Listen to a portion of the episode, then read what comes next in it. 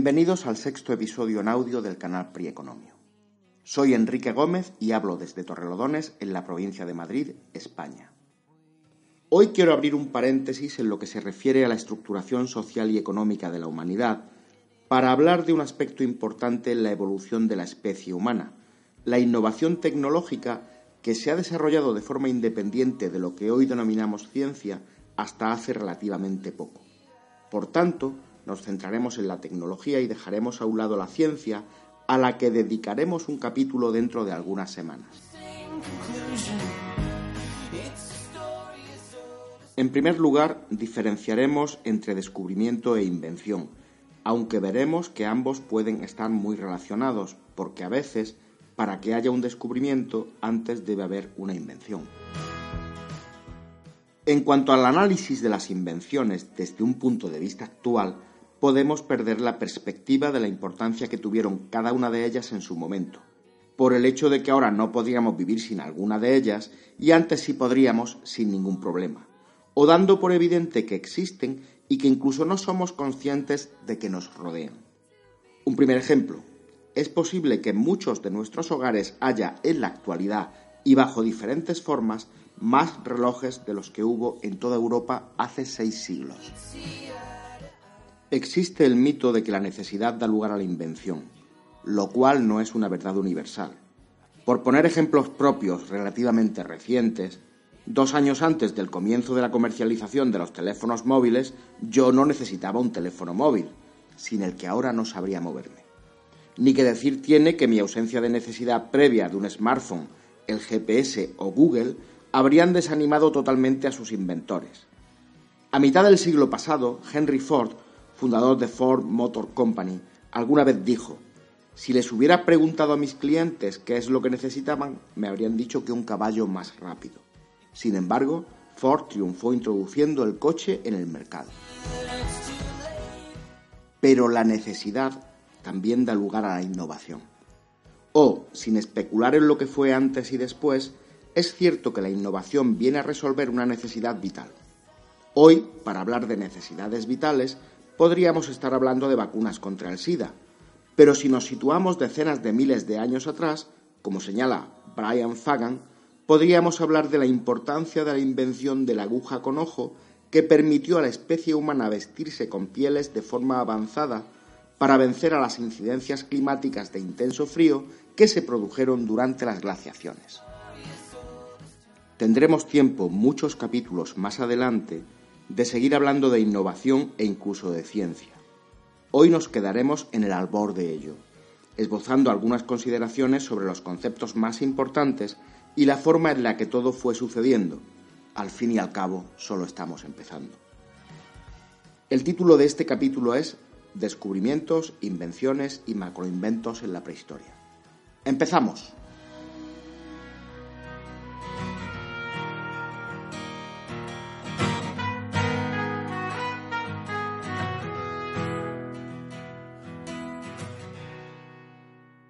1758, el biólogo Carlos Linneo acuñó el término Homo sapiens para aludir a la capacidad distintiva del ser humano como el hombre que sabe, que conoce. En 1907, el filósofo Henri Bergson hablaba de la capacidad de crear objetos artificiales para controlar su destino y su entorno del Homo faber, porque era el hombre que fabrica, término que venía usándose por diversos pensadores desde la antigua Roma hasta, por ejemplo, Karl Marx o Benjamin Franklin, en alusión a que el hombre es el animal que hace herramientas. Más tarde, en 1938, el historiador Johann Huizinga utilizó el término Homo ludens por el hombre que juega para poner en evidencia la importancia del juego en el desarrollo de los humanos.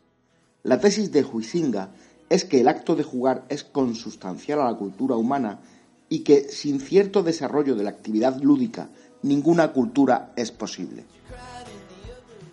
La importancia del juego del Homo ludens es que conecta la capacidad de abstracción del Homo sapiens con la de la utilidad buscada y la esencia práctica del Homo faber, que, mediante una espiral de descubrimientos e invenciones, va paso a paso gobernando su destino en una secuencia lógica que hoy llamaríamos I más D más I, que significa investigación, desarrollo e innovación. Gracias a su capacidad para inventar la ficción, los sapiens crean juegos cada vez más complejos que cada generación desarrolla y complica paso a paso.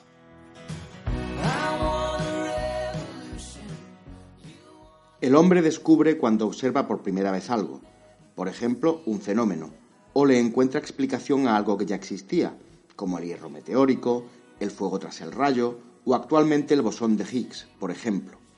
Para el invento es necesario crear una técnica, un producto, una herramienta que no existía antes.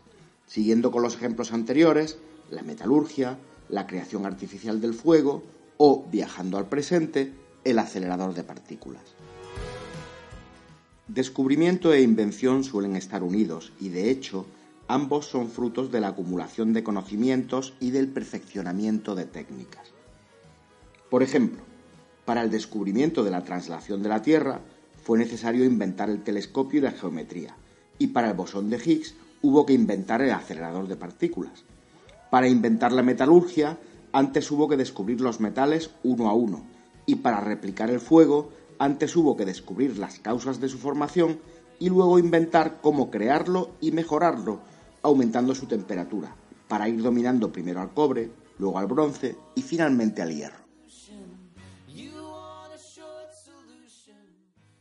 Es común asociar la utilización del fuego y el uso de la rueda para transporte como los inventos más importantes de la historia del género humano, pero no son comparables. Llevamos utilizando el fuego hace al menos millón y medio de años y la rueda es relativamente joven, con solo 6.000 años de antigüedad. De hecho, se cree que el uso de la rueda para la alfarería es previo al del elemento de transporte. La rueda apareció en el cuarto milenio antes de nuestra era. Los vehículos con ruedas fueron inventados en Mesopotamia y se difundieron a Europa en un espacio de tiempo corto. Al principio eran utilizados para fines rituales y ceremoniales. Los restos más antiguos de transportes con ruedas se encuentran en tumbas y están estrechamente ligados a su uso en la guerra. La innovadora rueda de radios que exigía un alto nivel de artesanía, fue utilizada primero en carretas de combate durante el segundo milenio antes de nuestra era para crear vehículos ligeros y rápidos que pudieran maniobrarse fácilmente durante la batalla. Existe la idea de que la rueda es una necesidad universal, tan crucial como el fuego. Pero recordemos lo reciente que es y que incluso no siempre fue visto así. No fue hasta finales del siglo XIX y comienzos del XX cuando se elevó la rueda al lugar primordial que hoy ocupa, por la importancia que cobraron los nuevos medios de transporte. También existe la falsa creencia de que en América no se conocía la rueda hasta la llegada de los españoles. Sin embargo, existen objetos de miniatura con ruedas y ejes que fueron fabricados allí desde al menos el siglo IV de nuestra era. Por tanto, mucho antes de la llegada de los europeos el principio mecánico de la rueda era perfectamente comprendido y aplicado, aunque nunca fue puesto en uso para el transporte, probablemente porque las condiciones orográficas y la ausencia de animales de tiro adecuados no la hacían lo suficientemente útil. Está claro que no todos los inventos tienen la misma relevancia para la humanidad. Según el historiador Joel Mokyr, el proceso técnico se produce por la aparición de macroinventos y microinventos. Los macroinventos son innovaciones radicales que afectan profundamente a las formas de producción y cuya elevada rentabilidad estimula fuertes inversiones que difunden su uso. Son innovaciones disruptivas que cambian radicalmente la forma de hacer las cosas. Desde este punto de vista, tanto la rueda como el fuego podrían considerarse macroinventos. Los microinventos son las mejoras de detalle que se añaden al macroinvento mejorando sus prestaciones o adaptándolo a algún nuevo uso. Son innovaciones evolutivas que se producen por la mejora gradual, muchas veces basadas en la mejora de los recursos y los procesos. Así, la evolución hasta llegar, por ejemplo, a la rueda de radios o incluso al mechero, por poner un invento prosaico, es una secuencia de muchos microinventos. Ya sé que lo del mechero es discutible como macroinvento, pero reconozcamos que es muy útil. Durante la época prehistórica tardía se logró una expansión del inventario de materiales a disposición de los artesanos. A los materiales antiguos como la piedra, madera, hueso y fibras vegetales o animales se le añadieron el cobre, bronce, oro, plata, estaño, ladrillo y cerámica. Estas adiciones exigieron trabajar y modificar los procesos de trabajo de estas sustancias naturales, minerales y arcilla, antes de que fueran útiles para su uso. Hubo que idear procesos nuevos como la forja del metal y el moldeamiento y cocción del barro. A su vez, estas innovaciones estimularon la invención de toda una gama de instrumentos necesarios para transformar los materiales. Las innovaciones en el transporte terrestre comenzaron con la invención de trineos para acarrear cargas pesadas y alcanzaron su cenit con la creación de vehículos con ruedas y por tanto de los caminos que estos precisaban. Mientras, en los ríos y torrentes aparecieron las primeras balsas, luego canoas y finalmente barcas, a las que más tarde se incorporó la vela.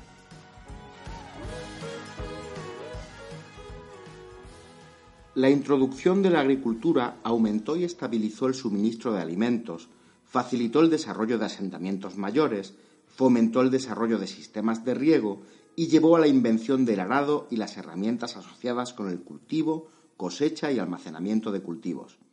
Estos agricultores primitivos fueron los primeros en habitar en viviendas permanentes dotadas de utensilios de cocina, telas, cestos, esteras y muebles y en realizar pinturas, perfumes jabones y tintes.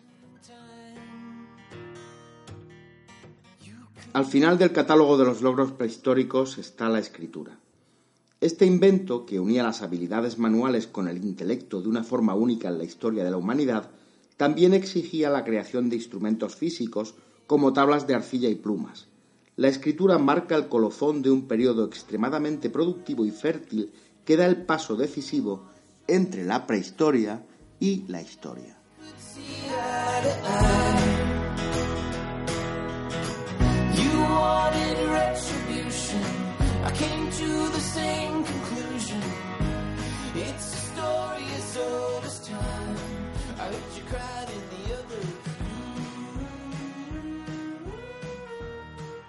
Y hasta aquí nuestro podcast de hoy. Espero que te haya resultado interesante. Este y otros más puedes encontrarlos en el blog www.prieconomio.com. Si quieres ahondar en el tema tratado, te recomiendo que visites la página del blog donde puedes encontrar la bibliografía que he utilizado.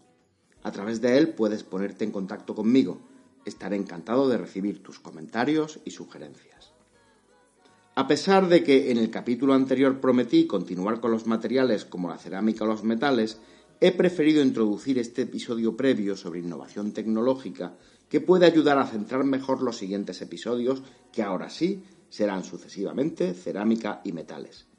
Espero contar con tu audiencia en estos próximos artículos. Gracias por escucharme. Se despide de ti Enrique Gómez.